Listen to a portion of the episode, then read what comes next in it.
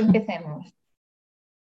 Vale, bueno, hola, buenos días a todos. Hoy en la sesión de formación continuada contamos con la doctora Laia Valls, radióloga del Hospital Josep Trueta, especialista en el área de abdomen y sobre todo a nivel ginecológico, compañera y amiga que nos va a hablar de las masas pélvicas femeninas, origen. Cuando quieras, Laia. Vale, voy a empezar. Muchas gracias, Marta, por tu introducción. Ah, y gracias, Algo, por invitarme a contar conmigo a, dar esta charla. Ah, no sé si vamos a... Voy a intentar presentar la, la presentación. ¿Estáis viendo alguna cosa? Eh, todavía no, todavía no, todavía no. Vale.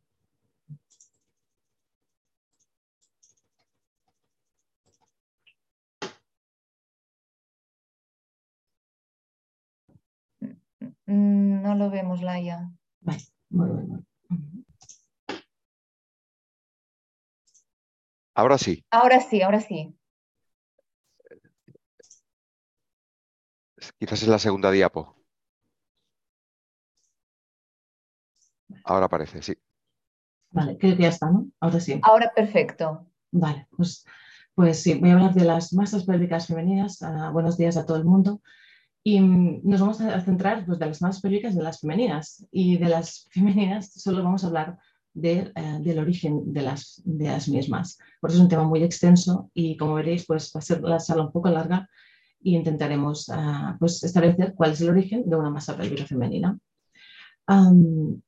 Vamos a hablar de la introducción de las pruebas de diagnóstico por la imagen que contamos, de la anatomía de la pelvis femenina y del, voy a presentar un algoritmo diagnóstico por la imagen para poder determinar el origen de una masa pélvica femenina y las conclusiones. Voy a empezar con este par de casos de dos pacientes diferentes donde mm, presentaban unas masas pélvicas femeninas de localización parauterina izquierda y a lo que quiero que penséis conmigo ¿no? en, este caso pues sería ¿cómo acabaríamos la frase? ¿no? diríamos, pues a comparar con estudios previos, que eso siempre es un pilar fundamental en la radiología. Diríamos a valorar clínicamente, que esto nunca falla, es siempre verdad en radiología. A completar estudio con resonancia, seguro que sería de utilidad, como hemos mencionado antes eh, de la charla. Y Em, nos, daría mucha información. Lo que pasa es que la primera prueba de imagen, pues mm, mm, hacer delante de una masa pélvica femenina sería una ecografía transvaginal. La D sería, pues no tengo tiempo a, valorar en el comité de higiene. Eh, esto no debería ser correcto. Y voy a dedicar un tiempo a intentar determinar su origen, que en este caso sería la respuesta de elección. Ah, ¿Y por qué? No? Pues porque el 20% de las mujeres van a tener una masa pélvica a lo largo de su vida que normalmente van a ser benignas y que el tratamiento pues, varía en función de las características clínicas de la paciente, sea teniendo en consideración pues, la edad, el estado funcional de la paciente, los antecedentes personales, familiares y sobre todo los síntomas que presente. Es ah, fundamental pues, las características clínicas y también el origen de la masa pélvica y su naturaleza benigna o maligna. En función de estos tres grandes parámetros pues, van a definir un pronóstico y vamos a poder elegir pues, cuál es el mejor tratamiento, ya sea un control ecográfico, analítico, uh, con tratamiento médico, derivar a la paciente para intervencionismo vascular, quimioterapia, radioterapia o, bien cirugía mm, en su multimodalidad. Entonces, la primera prueba de imagen que vamos a hacer, de hecho no la vamos a hacer nosotros en nuestro hospital, sino que la hacen los ginecólogos y es la ecografía transvaginal. En estos casos, ellos tienen pues, el manejo diario, los, los ginecólogos de, las masas pélvicas, y ah, solo en caso de que la masa pélvica no sea, ah, que el estudio de ecografía no sea diagnóstico, que más o menos ocurre en un tercio de los casos, o bien para estadiar localmente el tumor o la masa que estamos viendo, o para planificación quirúrgica, pues nos van a pedir una resonancia, que ah, también será una prueba de imagen de elección por su alta resolución de contraste. Podremos ah, determinar pues, cuál es el origen anatómico estableciendo la relación entre las estructuras adyacentes y analizar sus características de resonancia en cuanto a la forma, señal, composición, realce. y todo eso ¿no? pues va a determinar cuál es el riesgo de malignidad de esa masa pélvica que en el caso de que sea un ovario, pues tenemos el sistema de estadiaje ORACH por resonancia, que con alta sensibilidad y especificidad puede excluir en una paciente el riesgo de tener cáncer de ovario.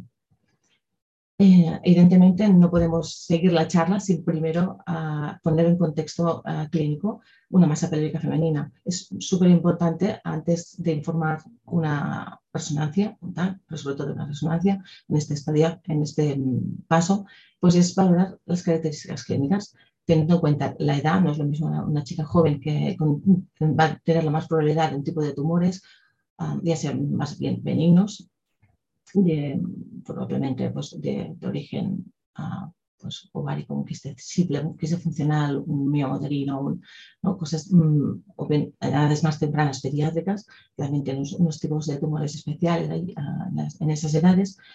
También tenemos que conocer el estado hormonal, el, el, pues cuando fue la menarquia, si la paciente está en menopausa, o, o, bien si está, en el caso de que esté la menopausia, pues si está en tratamiento hormonal sustitutivo para saber ah, qué es lo que podemos esperar ah, en, esos, en esos estados. tenemos que tener en cuenta los síntomas. Si tiene una paciente un síndrome genético conocido también, en el caso de pues, un Gibelendau o una neurofibromatosis o un síndrome de Lynch, que también aumenta por 12 la probabilidad de tener cáncer de, de ovario. A conocer también si la paciente ha tenido intervenciones, partos también nos va a ser de ayuda y la analítica con los tumores los marcadores eh, tumorales y los análisis de laboratorio en general también nos van a ser de utilidad. Y el TAC, pues el TAC por su gran resolución espacial, pues la vamos a dejar para los casos de estudio de urgencias, como las masas eh, que os he presentado, que eran pacientes con, con distensión abdominal, restreñimiento, casos de masa palpable, en los que se pidió un, un TAC urgente. a veces se, por contra no se, no se, realiza un TAC de forma urgente, sino que se encuentran incidentalomas en las, de masas pélvicas, pues en TACs hechos por otro motivo, por otro motivo y vemos que tenemos una masa pélvica y que tenemos que informar. Y pues el TAC se va, a reservar pues por eso, ¿no? para el estudio de, del estadio de los cánceres, uh, de de los cánceres ginecológicos para valorar uh, la, resecabilidad. Y pasando a la anatomía uh, de la pelvis femenina, pues tenemos unos límites. Los límites serían a nivel anterior inferior, pues tenemos la, la línea del pubis, el músculo um, recto de la pared anterior, músculos oblicuos y en la parte posterior pues tenemos el hueso sacro, tenemos el, músculo piramidal, los músculos isquio, isquiocoxigios y en las partes laterales pues, tendríamos las uh, articulaciones hueso coxofemoral con los músculos obturadores internos y en la parte superior de la pelvis pues la podríamos definir como la, mm, de las crestas ilíacas para abajo. Y en la parte inferior pues sería el suelo pélvico que lo podemos dividir en dos grandes niveles, que sería el, o planos, el plano uh, profundo, que sería también llamado el diafragma pélvico o suelo pélvico, que está formado por los músculos coxigio o coxigio que hemos visto y el músculo, el músculo elevador del ano, que está formado por tres fascículos, que serían de lateral a medial, serían todas estas, esta red de aquí, pues sería el músculo iliocoxigio, el músculo pubocoxigio y el músculo puborectal, que se vería en la resonancia como el, músculo puborectal, como el, ah, se verían fibras del músculo iliocoxigio en este, en este plano y ah, el, plano perineal superficial, también llamado perine, pues sería del, plano elevador, este sería el músculo iliocoxigio, de aquí para abajo es lo que llamaríamos el perine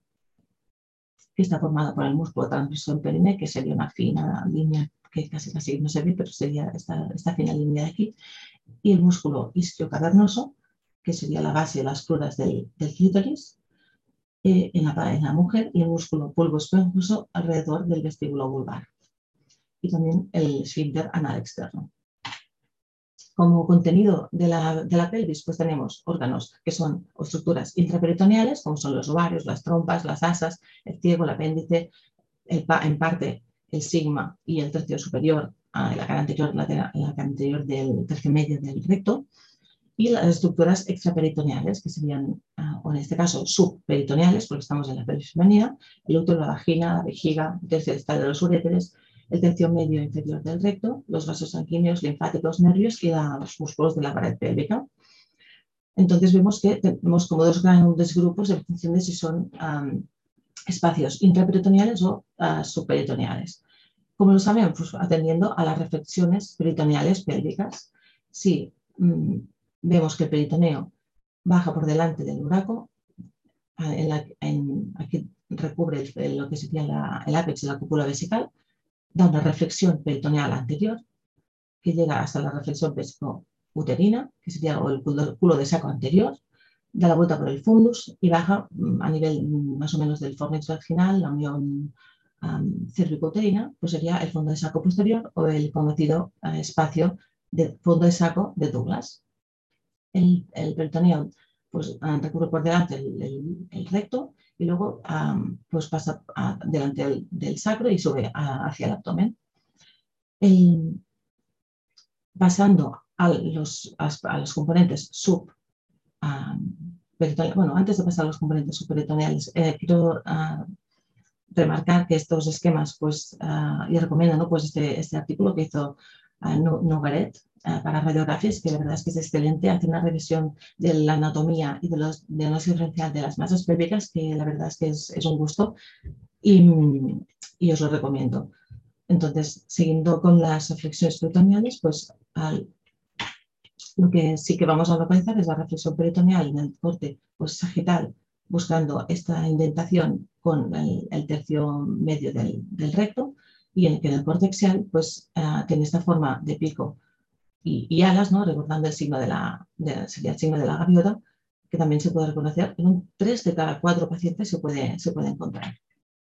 Y pasando a los espacios peritoneales, pues uh, tenemos que buscar primeramente, pues la fascia umbilico vesical, que recubre por delante al, al Esta fascia llega hacia, hasta, hasta la vesical y de la hasta, hasta la parte del suelo pélvico, el diafragma pélvico, pues tenemos la fascia cubovesical. Este, y de aquí para adelante, y entre estos dos, entre eh, este espacio de aquí adelante que está limitado anteriormente por la fascia transversales que recubre internamente el músculo el músculo recto anterior, pues tenemos el espacio prevesical, que sería todo este espacio de aquí, que juntamente con el espacio parabasical que vamos a ver luego, pues forman el compartimento anterior del, del, espacio extraperitoneal. Luego tenemos el espacio uh, del compartimento medio, separado por el septo um, el espacio bésico vaginal y por detrás de la vagina tendremos el septo recto vaginal que sería también la fase mesorrectal anterior. Y por la parte, pues damos el compartimento posterior, se divide en el espacio perirectal, la grasa que estaría alrededor del recto, y si localizamos la fascia mesorrectal posterior y la fascia uh, presacra, pues vamos a, delimitar un espacio entre esta fascia y el hueso o el ligamento longitudinal del sacro posterior, que sería el espacio presacro. El espacio retrorectal se se designa para el espacio perirectal que se encuentra por detrás del recto. Pero mm, la verdad es que hay varios autores que mencionan el espacio retrorectal o presacro indistintamente y sería pues, todo el espacio por detrás del recto.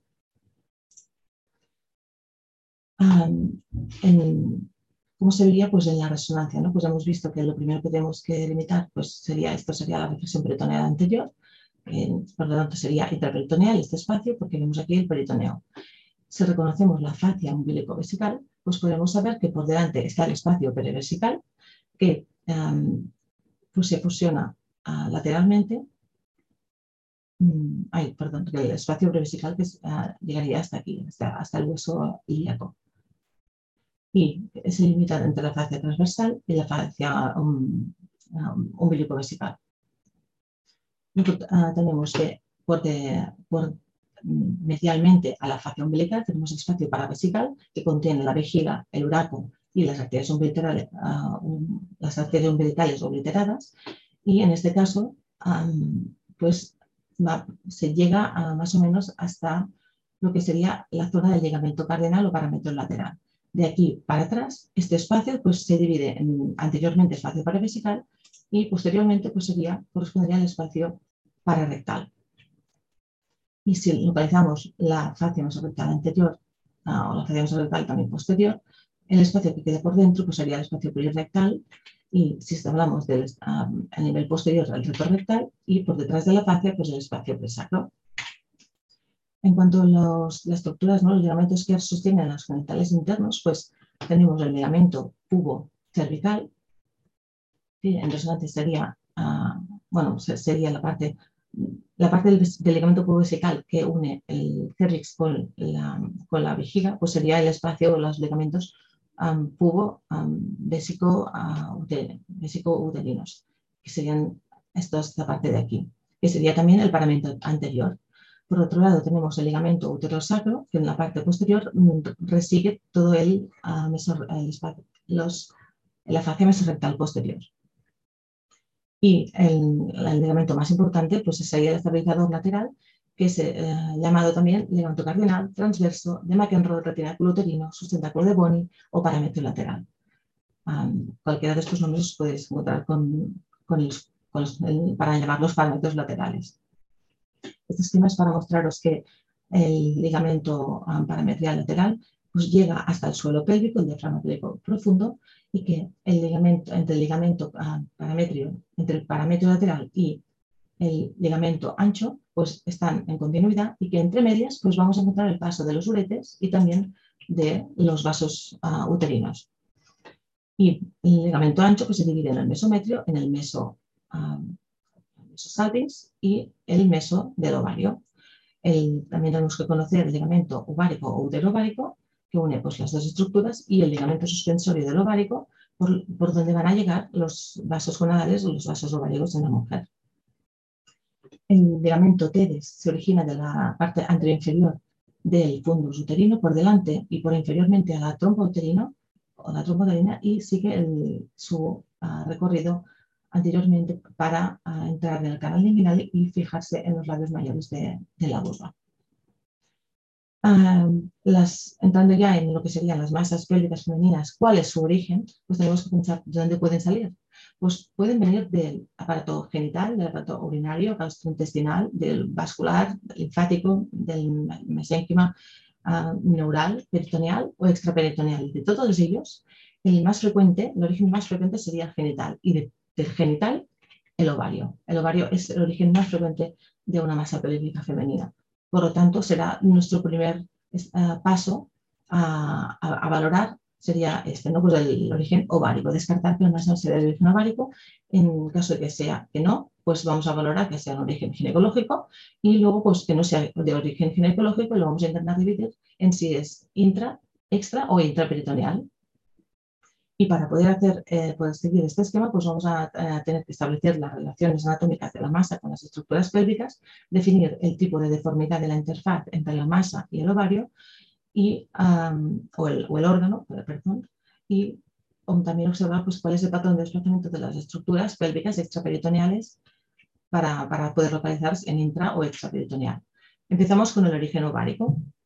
Tenemos unos signos que nos van a ayudar a localizar los ovarios, pero primero tenemos que saber dónde están los ovarios normalmente y cómo son. Pues los ovarios están en la fosa ovárica, que estaría en la parte posterior o lateral del, del peritoneo, intraperitoneal, intraperitoneal, y se encuentran entre los vasos ilíacos externos y el ureter normalmente. ¿Y por qué normalmente? Porque los ovarios, debido a sus mesos y sus ligamentos, pues ah, son muy laxos y esto pues, hace que nos, podemos, nos podamos encontrar un poco de variabilidad en, en la localización de los ovarios. Aquí vemos uh, otro ovario con sus folículos, el ligamento ovárico y sobre todo es muy importante conocer el, la edad de la paciente para, eh, para, esperar ver folículos, no ver folículos. En la mujer básica los ovarios pues, tienen un tamaño 4 por 3 por 2 normalmente con presencia de folículos, mientras que cuando la paciente ya es menopáusica tenemos que buscar ovarios pequeños, atróficos, fibróticos, ¿no? entre dos, uh, y que están localizados pues, en la misma zona, pero no deben confundirse sobre todo con adenopatías uh, pues, pélvicas ilíacas internas. El signo del ovario fantasma es el primero que tenemos que pensar. Es, vale, localizo dónde está el ovario derecho, no veo el ovario izquierdo. Si no está, pues podría ser el origen de la masa. como sería este caso de una masa ovárica izquierda, ah, donde no se veía el ovario izquierdo normal y además veíamos que tenía comportamiento de ah, estructura intraperitoneal con pues, desplazamiento posterior y lateral mm, del útero. En este caso, pues vemos una masa ah, pélvica femenina y podemos ver, aquí seguimos los ligamentos teles, redondos y por debajo y por posterior pues es cuando vemos las trompas uterinas o el ligamento ovárico. Si lo seguimos en el lado derecho, pues aquí va a parar hacia el ovario, el estado atrófico que está separado de la masa pélvica, por lo tanto no es, diríamos, no es del origen ovario derecho, sino que seguimos entonces también la parte izquierda del ligamento de la trompa y si lo seguimos, pues vamos a ver que aquí se abre y pues tenemos la masa de origen ovárico izquierdo el, signo de la dilatación de la vena ovárica, pues también, ¿no? Sabemos que las venas ováricas pues, tienen que ser pequeñas y si vemos la dilatación de más de 4 milímetros, pues por, debido al retorno de, venoso de la masa, pues vamos a tener una dilatación que nos va a orientar ah, en, el, en, su origen. Y, y, primero, evidentemente, tenemos que saber dónde buscar los vasos. Los vasos ováricos llegan a través del ligamento suspensivo del ovario. El ovario es un órgano que tiene una doble vascularización, ya sea por estos vasos o bien a través de las arterias uterinas, que también dan ramas ováricas y para, las trompas. Y ah, si miramos lo que sería el retorno venoso, pues eh, lo importante sería buscar, pues en el caso de la masa pélvica ovárica izquierda, pues seguir el recorrido de las venas ováricas que ah, llegará hasta la vena renal izquierda. Y en el caso derecho pues llegará a la vena cava, conocer esta variabilidad. aquí tenemos ejemplos con el pedículo vascular de las vasos conadales que llegan pues, al lateral de la, el lateral de la masa, igual que aquí, movilización de los vasos y, también aquí en resonancia pues vemos los, los vasos llegando a la masa. Y esta reconstrucción MIP de pues también lo mismo, la masa ovárica, seguimos el pedículo vascular con la dilatación de la vena ovárica hasta, el, hasta la vena renal. Aquí tenemos otro ejemplo, ¿no? que podemos ver la masa pélvica y como si seguimos esta estructura de aquí, pues la verdad es que no hay mucha dilatación de la vena ovárica, es muy pequeña y si, si la siguiéramos, pues podríamos ver que llega hasta la vena ah, renal izquierda, sería esto de aquí, y se fusiona con la vena renal izquierda, izquierda. Y por tanto podríamos decir que el origen es ovárico. El signo del pico pues, sería cuando la masa que se origina en el ovario pues, comprime tanto el ovario que lo, lo deforma y hace que su interfaz pues, sea formando unos ángulos agudos entre la masa y el ovario. tendríamos que buscar pues, este signo para ver que la masa, esta gran masa ovárica, pues sale del ovario por este signo del pico que lo, lo, comprime para atrás. O en este caso también, que vemos aquí los ángulos agudos entre este quiste ovario y el ovario normal. También relacionado con este signo, pues es el signo de la semiluna. Como la masa desplaza al ovario, pues el parénquima queda rechazado y podemos ah, ver que el ovario, que en este caso, y tenemos que buscar, pues hay los folículos preservados, nos orienta a decir que el origen pues, es del ovario. Aquí también tenemos pues, ovario, parénquima ovárico rechazado con algún folículo para saber que el origen pues, es ovárico. Y en este caso, pues también el signo de la semiluna, ¿no? Los, los, folículos ováricos preservados, que nos muestran el, el origen de, de, la, masa en el ovario. También en este caso, ¿no? pues teníamos una gran masa pélvica centroabdominal y ah, pues vamos a ver que luego aparece aquí eh, quistes en el ovario izquierdo, vemos estructuras pues, que nos dicen esto es el ovario izquierdo y qué es esto, ¿Dónde, pues dónde está localizado, pues nos tenemos que fijar aquí en el lateral, vamos a, aparecer el parénquima ovárico comprimido con los folículos en, su interior y nos van a, decir que el origen de la masa, o el signo del pico también, pues es uh, ovárica, en este caso folículo, un, seroso. Eh, también detectar los folículos nos va a ayudar a, saber o a, diagnosticar determinadas masas específicas, ¿no? como es por ejemplo una torsión ovárica, que es donde se reconocen los folículos ovarios normalmente rechazados hacia el exterior. Y ah, en este caso de una, en una paciente con hiperestimulación ovárica, como vemos, ¿no? pues los ovarios son aumentados de tamaño con mm, folículos ah, grandes en su interior. o bien en este corte coronal donde vemos unas estructuras, unas masas pélvicas femeninas unidades por el centro, pero detectamos que tiene folículos rechazados y en este caso pues una paciente con endometriomas ováricos y en endometriosis en donde se, ve el signo de los uh, kissing ovaries. También tenemos el signo del ovario que está englobado o bien integrado en la masa. Si no debemos buscar la interrupción del borde ovárico, si no hay un borde que separe, pues puedes pensar que la masa pues, se origina del, ovario. Y uh, en, este caso y en esto también, pues se ve lo mismo, la continuidad del, borde ovárico que se abre y da origen al, a la en este caso los tumores de, células de la granulosa. Em, y si, por último, pues también, como es la estructura interperitoneal, pues buscar pues, cuál es el efecto mm, de desplazamiento posterior de las estructuras o inferior de las estructuras retroperitoneales.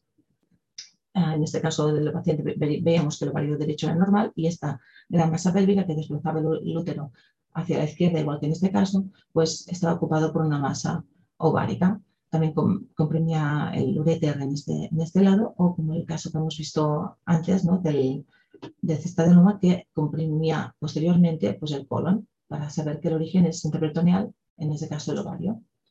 También cuando ya descartamos que sea un origen ovárico, vamos a pasar a preguntarnos, ¿y si es tubárico?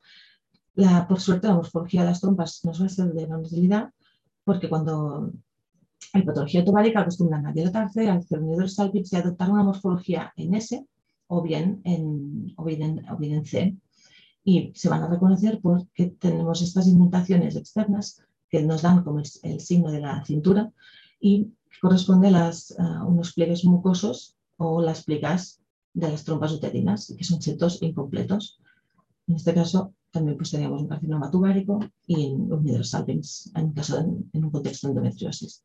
Y por otro, eh, por otro lado, pues otro signo que es muy bonito, pues es reconocer el engrosamiento de los pliegues, de las plicas que hemos comentado, en los casos de, de accesos tubováricos, pues el signo de la rueda dentada. Por este engrosamiento sería ah, este signo cuando ya hemos descartado el origen tubárico, vamos a pasar al origen pues, uterino.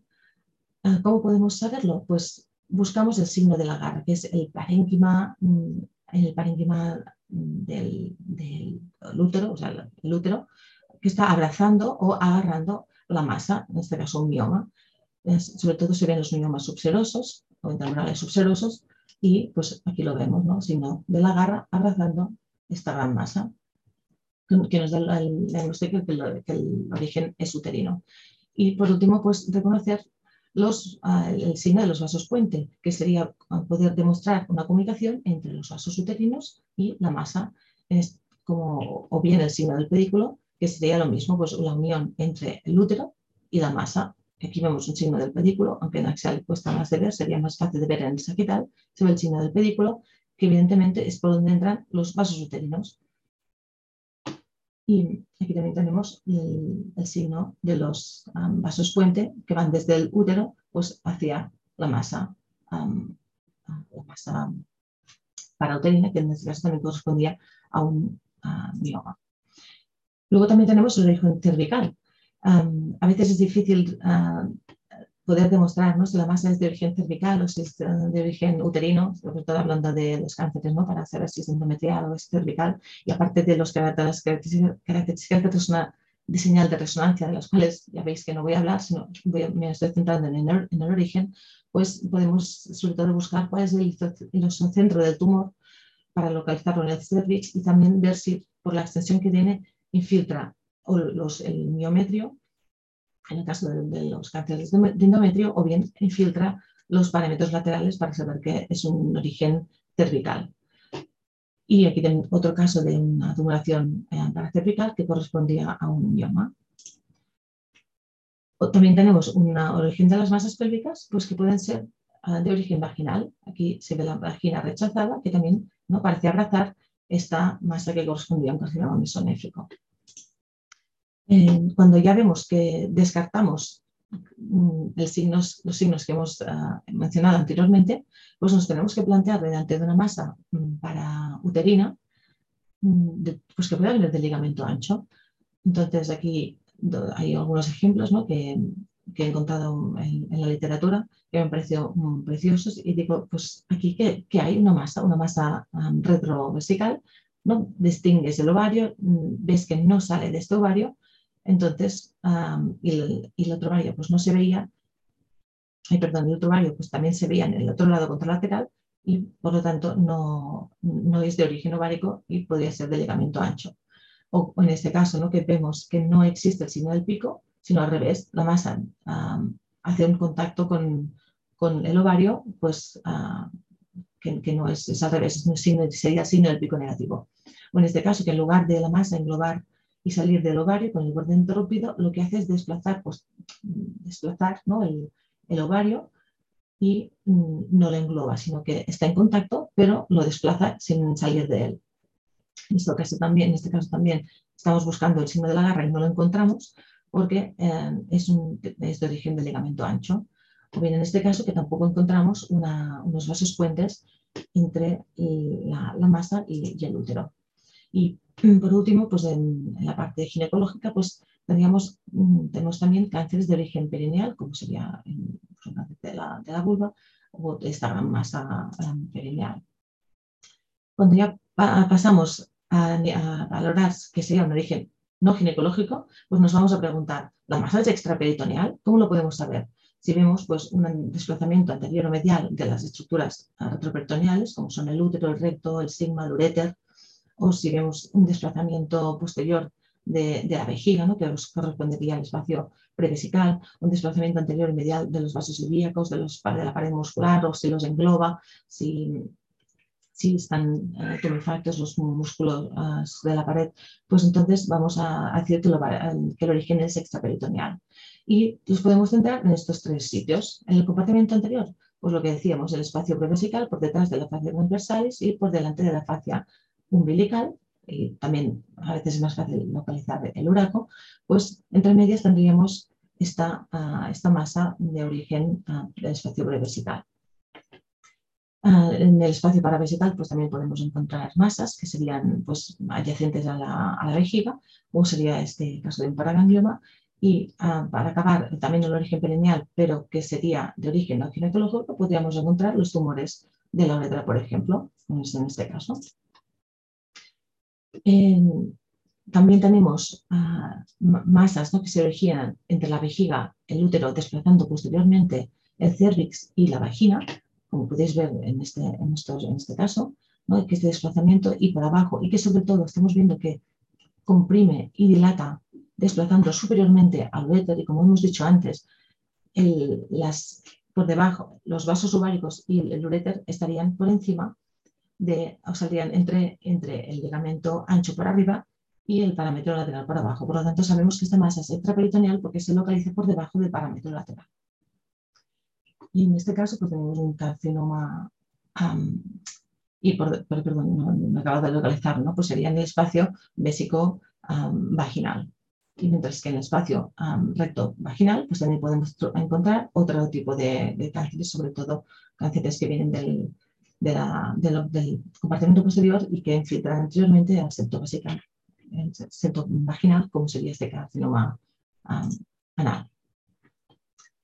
El, el, espacio posterior, pues tenemos alrededor del, del, recto sería el espacio perirectal, que en este caso al ser posterior pues sería el espacio retrorectal, con un tumor de células dendríticas.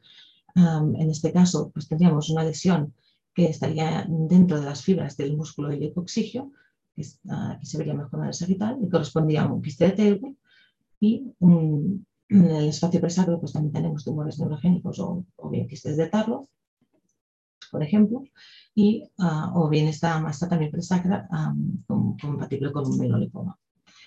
Este caso, la verdad es que mm, es bastante reciente y, es muy bonito porque representa los, los espacios extraperitoneales muy bien. Aquí tenemos parcialmente cómo se visualiza la, vejiga y que la masa ocupaba el espacio paravesical por delante del parámetro lateral, se extendía posteriormente al espacio pararectal y también entraba por dentro de la fascia mesorrectal al espacio perirectal. Y también se ve, como la, se ve la comunicación del espacio paravesical, rectal hacia el espacio presacro, que sobre todo se ve muy bien aquí en el, en el sagital.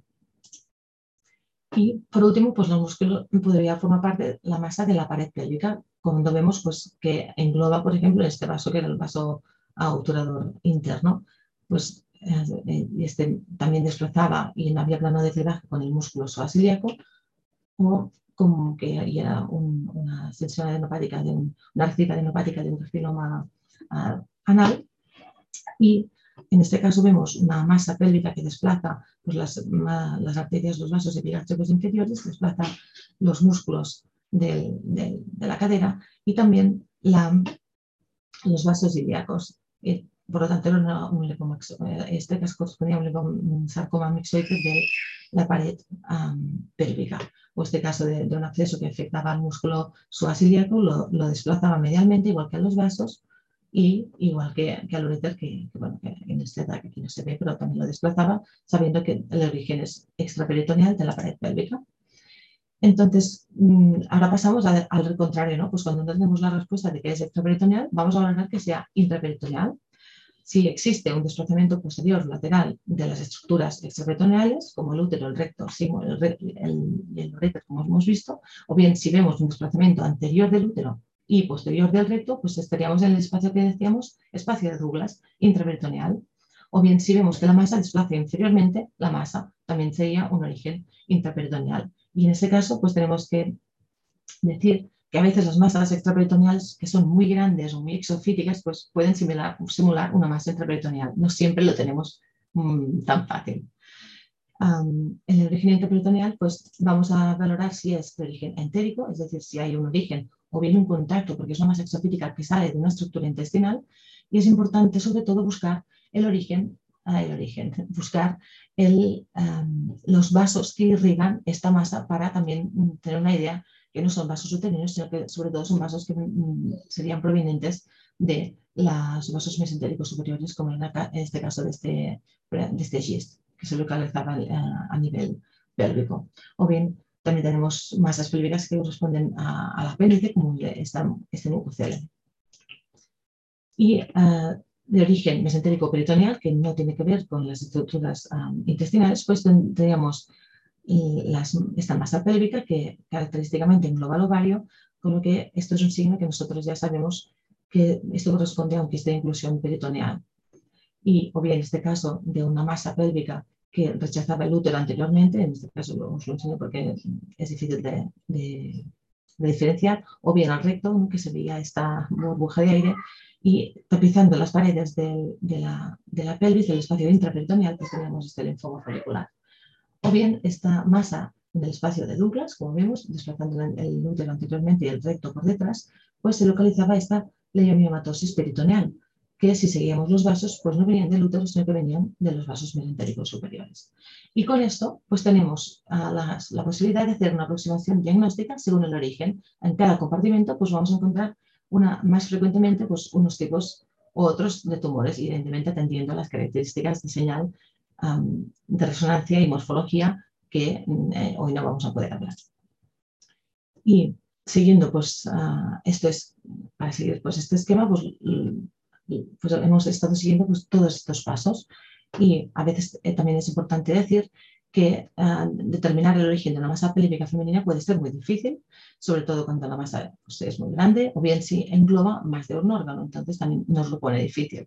O bien, aún así, ¿no? lo que tenemos que pensar es que aunque no se pueda llegar a, dar un diagnóstico definitivo, pues la elaboración de una lista corta de diagnósticos diferenciales pues ya puede ser de mucha utilidad para poder hacer la planificación terapéutica y sobre todo para asesorar a la paciente, como era el caso de esta paciente, como de estas pacientes que os he enseñado al principio, en donde las masas masas que podían parecer pues, bueno, de tamaño, morfología composición varía, pero podría decir que son similares, masas parauteninas izquierdas y eh, donde la primera paciente pues, correspondía, analizando todos los signos que hemos eh, estado viendo en la charla, pues correspondía con un mioma que es una masa benigna, mientras que en la otra paciente pues, correspondía a un carcinoma ovárico avanzado y, y, por lo tanto una masa de naturaleza maligna. En, esta paciente pues, mm, el tratamiento es totalmente diferente, ¿no? puede ser incluso expectante o médico, llevar la embolización arterial o hacer una tumorectomía, esterectomía, ah, ya sea por la parascopia, la protomía o bien acceso vaginal, mientras que en esta paciente pues no había opciones. ¿no? La opción era hacer una laparoscopia exploradora, donde se vio que la masa eh, tenía criterios de resecabilidad, eh, por lo que se empezó con la neoadjuvancia, seguida de la cirugía de intervalo y finalizando con la quimioterapia adyuvante. Y evidentemente luego se tuvo que hacer una laparotomía pues, subchifoidea, suprapúbica, ¿no? supra, infra, umbilical, con toda, ah, todos los procedimientos que, que, que, le costaron, ¿no? pues una, como dicen los oncólogos, una totalectomía de, de la, del abdomen a, a esta paciente y evidentemente pues distan muchísimo en lo que sería pues el pronóstico. Por lo tanto, es muy importante establecer el origen de una masa pélvica femenina. Y como conclusión, pues esto, ¿no? Pues ver la importancia que tenemos en la determinación del origen de las masas pélvicas femeninas, tanto en su diagnóstico como en su tratamiento. Hemos visto que la resonancia es la técnica de imagen de elección para la valoración de las masas pélvicas indeterminadas después de hacer la eco que nos permite eh, identificar el origen en la gran mayoría de las masas pélvicas femeninas mediante esta relación e interacción de la masa con las estructuras adyacentes. Es importante pero, conocer la anatomía de la pelvis femenina y finalmente pues, se ha propuesto este algoritmo diagnóstico radiológico para saber el origen de una masa pélvica femenina, sobre todo junto, juntando eh, al análisis de sus características radiológicas y eh, sobre todo, muy importante, siempre poniendo y conociendo el contexto clínico de la paciente. Y esto permitirá pues, llegar a un diagnóstico, establecer un riesgo de malignidad y evidentemente con sus implicaciones terapéuticas y pronósticas. Y nada más, muchas gracias. Bueno, Laia, muchas gracias por esta excelente presentación ¿no? que nos ha dado varios consejos para poder determinar con la ayuda de la anatomía el origen de, de las masas pélvicas. Y ahora voy a pasar a leer las preguntas de la audiencia.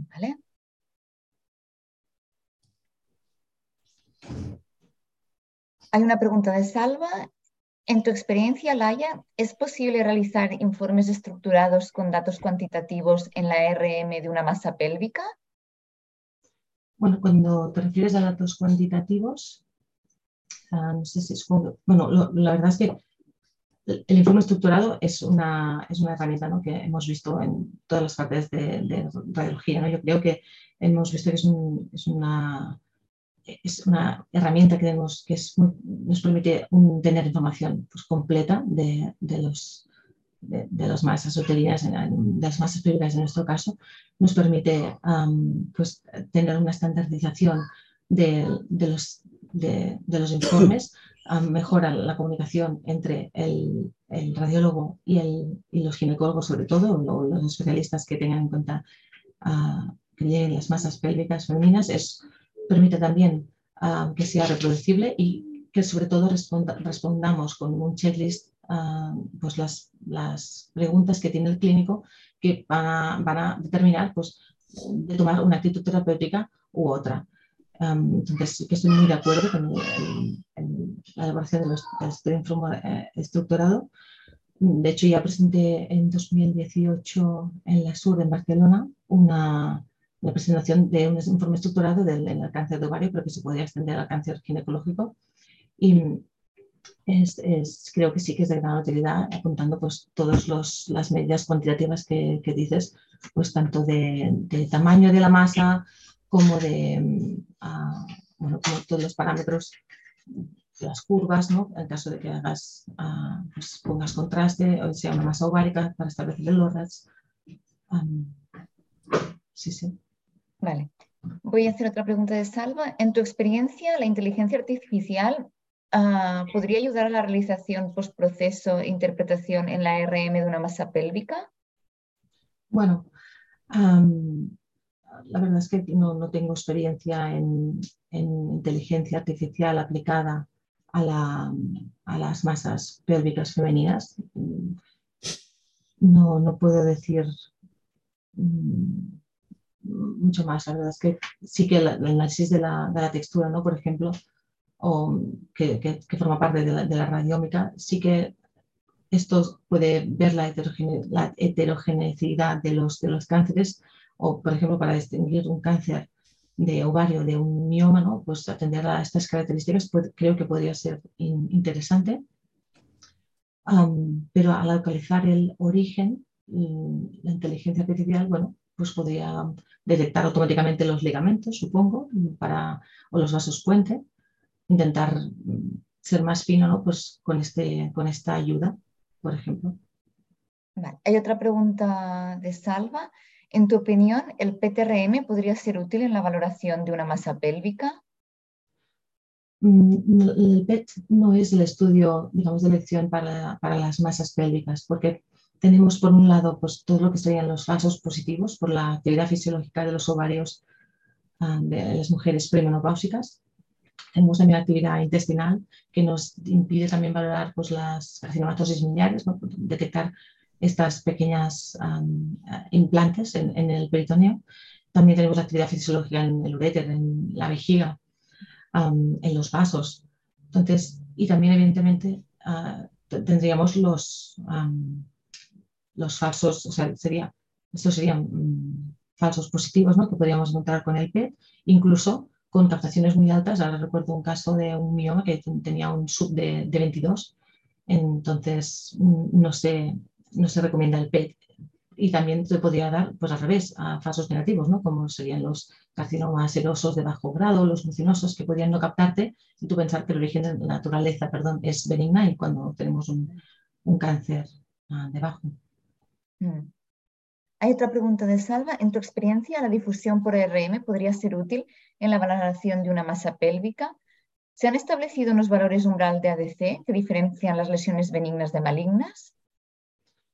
Pues la respuesta eh, creo que es no. No hay unos umbrales que te permitan decir a partir de un umbral de AC si la masa es uh, benigna o es maligna, o sobre todo, ¿no? que es el caso en que he hablado yo, en, establecer el origen, porque hay pues, masas uterinas con una gran restricción de la difusión, estoy pensando en los, leomiomas celulares o los uh, leiomisarcomas, ¿no? que tendrán un ADC muy bajo, pero también lo van a tener los accesos. Entonces, em, no, la difusión, mm, como siempre, no es una herramienta más y la tienes que tener en consideración, pero no, no hay umbrales. Hay otra pregunta de Salva. En tu experiencia, la valoración de masas pélvicas en pacientes pediátricos se realiza con un protocolo diagnóstico similar al que seguimos en pacientes adultos? Bueno, esto es, ah, esto es, una pregunta difícil, porque evidentemente cuando tenemos un niño, pues tenemos pocos. la mayoría de los, casos pediátricos se, derivan a hospitales pues, de referencia y que se encarguen de, hacer muchas ah, resonancias pélvicas en niños.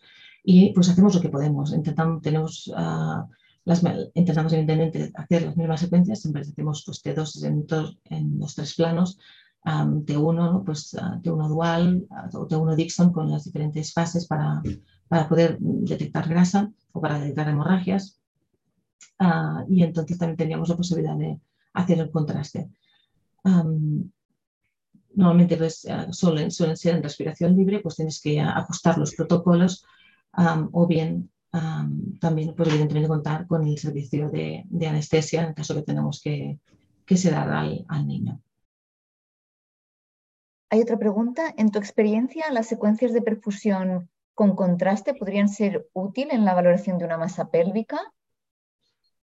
Bueno, de hecho, la perfusión con contraste ah, sí que nos ayuda, ¿no? Pues tanto en, la clasificación de LORAS, que mm, uno de los criterios pues, es poner contraste y valorar pues, justamente esto, ¿no? la, perfusión del tumor y analizar las curvas para saber el riesgo de malignidad de, de, la masa.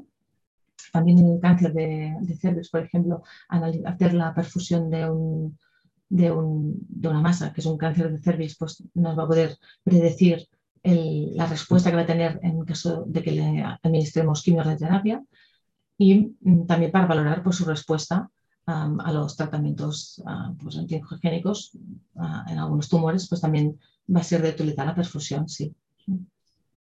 Hay otra pregunta. ¿En tu experiencia se puede incorporar secuencias avanzadas de difusión como IBIM en la valoración de una masa pélvica? Pues no, no, tengo experiencia en utilizar el, el, BIM, no lo hemos utilizado fuera del cráneo, en, el abdomen, digamos, en la pelvis. No, no, no, te, no te puedo decir más. Hay otra pregunta. En tu experiencia, ¿la TAC de energía dual podría ser, útil en la, valoración de una masa pélvica? Mm, bueno, pues el, TAC dual también, ¿no? Pues no, tengo la experiencia de tener un TAC dual que, en estos momentos, pero bueno, se dice que la verdad es que en el que es el, en el tema ginecológico, pues es, es uno de los, de los, de los temas menos, menos experimentados en, el actual. Y eh, creo que eh, puede ser de utilidad en la diferenciación pues, de los cánceres de endometrio, en la diferenciación entre el, el tumor y el miometrio, o también pues, la detección de los vasos uh, puente, ¿no? podría ser también de, de utilidad. Vale. Hay, otra pregunta. ¿Recomiendas RM de 3 Teslas o de 1.5 en la valoración de una masa pélvica? Bueno, nosotros tenemos ahora mismo una, dos resonancias de 1.5, ah, pero mm, evidentemente que cuanto mm, más Teslas tiene la máquina, pues mejor resolución anatómica vamos a poder ah, acabar acabando teniendo ¿no? con, con tres Teslas espero verlo algún día, sí. Hay otra pregunta. ¿Tú crees que la técnica de visualización con realidad aumentada o la impresión 3D podría ser útil en la valoración o planificación del tratamiento de una masa pélvica? Sí, bueno, esto está siendo también ¿no? muy la impresión 3D, el, modelaje. Hombre, eh, para un radiólogo siempre pasar lo que tú estás viendo, todas tus, nuestras definiciones, nuestras descripciones, pasar las letras en, algo táctil, algo tangible, ¿no? como es la impresión 3D, pues siempre puede ayudar a hacer, al clínico mm, a, hacerse la imagen de cómo va a ser la máquina, cómo va a ser la, masa y para saber cuál es el abordaje a llevar a cabo. Mm. Vale, hay otra pregunta. ¿Existen unas guidelines internacionales consensuadas y aceptadas para el manejo diagnóstico de las masas pélvicas? Ah, sí, bueno, tenemos las, eh, la guía, por ejemplo, de la ESUR, que, nos da pues, esto, la, Sociedad de Urogenital Europea. ahí podemos encontrar las, las guías, por ejemplo, sí, para los radiólogos. Vale, hay otra pregunta. ¿Cuáles son los retos de futuro en la valoración de las masas pélvicas? ¿Cómo? ¿Cuáles son? Los retos de futuro en la valoración de las masas pélvicas. Hombre, pues sería sobre todo en, los casos en los que, por ejemplo, estoy pensando en los cánceres de, ovario que, no podemos, que no podemos saber a que se pueden hacer la, cirugía de citorredacción primaria en un primer instante, que necesitamos darles primero quimioterapia. En estos pacientes nos piden hacer biopsias de, las, masas, sobre todo de los implantes peritoneales, para, poder luego dar una quimioterapia y hacer un análisis de, la, estructura. Mm, en estos casos, ah, si podíamos evitar estas pruebas invasivas, aunque sea una biopsia, pues tiene sus riesgos si pudiéramos tener pues, la radiómica, ¿no? lo que decíamos antes, o alguna manera de poder diferenciar los tipos de cáncer de ovárico ah, en pacientes que son de alto riesgo, los de bajo riesgo, pues también sería de gran utilidad la... Vale, hay, otra, la, última pregunta. Ah, Buenos días, doctora. A la hora de valorar la vascularización de una masa, ¿se utiliza el TAC o la RM? ¿Se suele hacer espectroscopía por RM? Y ah, te dicen muchas felicidades por su presentación y muchas gracias. Pues bueno, la espectroscopía no, se utiliza o no, no, es mi experiencia, la verdad, no, tengo constancia de, eso en las masas pélvicas femeninas. Pero bueno, evidentemente que eh, si queremos detectar grasa, no estoy pensando en los, ah, pues tenemos el, si podemos detectar un pico de grasa, pues también supongo que va a ser, sería de ayuda. Y en la evaluación de los vasos, pues ambas, ambas técnicas. Los puedes seguir mediante TAC, que tiene una gran resolución ah, espacial, o los puedes seguir mediante la resonancia también, ya sea con sobre todo con las imágenes T2 o bien ah, si ponemos contraste, pues seguir los, los vasos. Aunque lo que pasa es que mm, como los views acostumbran a ser limitados a la pelvis, pues si no haces un protocolo que incluya hasta las arterias o las venas renales, a veces pues te, queda, te pueden quedar cortados y el TAC en este caso pues serían más fáciles de seguir. Bueno, muchas gracias Laia. Voy a dar paso al doctor Carlos Nicolau y al doctor Pedraza. Bueno, yo no tendría mucho que decir porque realmente la charla ha estado fantástica y han salido ya muchísimas preguntas, ¿no? Ya se han tocado casi todos los temas. Yo quizás querría decir que en principio nosotros, y creo que en la literatura también siempre se hace resonancia no TAC, porque realmente es difícil eh, caracterizar e identificar lesiones y con resonancia pues tenemos más, sobre todo en la pelvis femenina, mucha más calidad de imagen. Y respecto a la difusión, sí que es verdad que, claro, también estamos hablando de masas pélvicas que pueden ser de origen rectal, que pueden ser de origen ginecológico, ovárico, uterino, y cada tipo de tumor o cada tipo de órgano tiene unos tumores diferentes, con lo que no hay, un, no hay una estandarización para decir si la, algún valor de ADC puede ayudar. Como siempre, un ADC muy bajo pues es, es sugestivo de malignidad y de, y de alto grado pero no hay, no hay unos valores determinados. Y felicidades, Laia.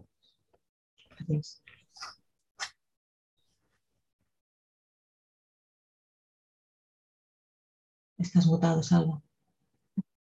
Ah, sí, Salva. No, se, te, oye. No, se te oye, Salva. Hola, ¿se me oye? ¿Se me oye ahora? Ah, perdón. Bueno, simplemente estaba agradeciendo a todos vosotros. Eh, gracias, eh, Carlos, por tu modera, por tu comentario de experto. Muchas gracias, Marta, por tus comentarios, tu moderación excelente, con todas las preguntas y tal. Y Laia, yo creo que ha sido una charla para volver a mirarla. ¿eh? Yo creo que es como un libro de consulta que vamos a tener que mirar todos si tenemos un día, ¿no? una duda con un caso concreto. Yo un poco hago siempre un resumen. Yo creo que para definir un poco tu charla hay cuatro palabras. Las palabras serían eh, primero, a frecuencia, cuando nos has dicho que el 20% de las señoras tienen en algún momento una lesión pélvica, nos hemos dado cuenta de la importancia que tiene, ¿no? 20%, una de cada cinco señoras, ¿no? Después tenemos la palabra anatomía. Nos has repasado de una manera maravillosa toda la anatomía. Tercero, tenemos la palabra reso. Has dicho reso, reso, reso, y después Carlos también lo ha subrayado, ¿no? Y cuarto, has dicho signos. Yo creo que hay una imagen en que has enseñado todos los signos, que sí, el pico, que sí, no sé qué, ¿no? O sea, que yo creo que signos que eso nos puede ayudar. Y después, claro, hay que tirarse a la piscina y mirar tu presentación para cada caso de, localización concreta del origen, ¿no? No sé si te parece bien este mini, mini resumen, eh, Laia. Sí, sí, claro que sí. Y, sobre todo, pues nada, darte la enhorabuena, Salva, para, por, todo el éxito que está teniendo la plataforma. Gracias a ti gracias a todos. bueno, yo sin más, un poco recuerdo a la audiencia que mañana tenemos a la autora María Martínez Galvez. Ella es radióloga de mama del Hospital Morales Meseguer de Murcia y estáis todos invitados. Ella nos va a hablar del papel del radiólogo en el seguimiento de las, de las masas atadas. Estáis todos invitadas, invitados, invitados. Nos vemos mañana. Muchas gracias, Laia, muchas gracias, Marta, y muchas gracias, Carlos. Un saludo a todos. Adiós. Adiós, buenos días.